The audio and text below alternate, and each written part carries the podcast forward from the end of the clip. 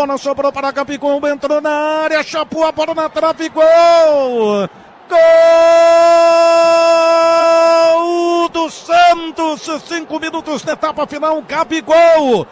O apelido não é de graça, não. Fez muito por merecer. Jogador de qualidade. Entrou na área pela esquerda.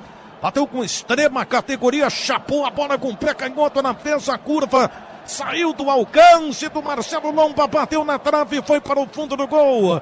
Está empatado o jogo no Beira Rio. Um para o Internacional, um para o Peixe. A história do gol na Rádio Bandeirantes conta Sérgio Boas. Um gol de um jogador de uma outra linhagem, um golaço do Gabigol, Gabriel Houve um erro do Rodrigo Dourado pela meia direita. Na grande área ele recebeu, olhou para o gol e chapou a bola. Ainda deu na trave direita do goleiro Marcelo Lomba e foi para a rede.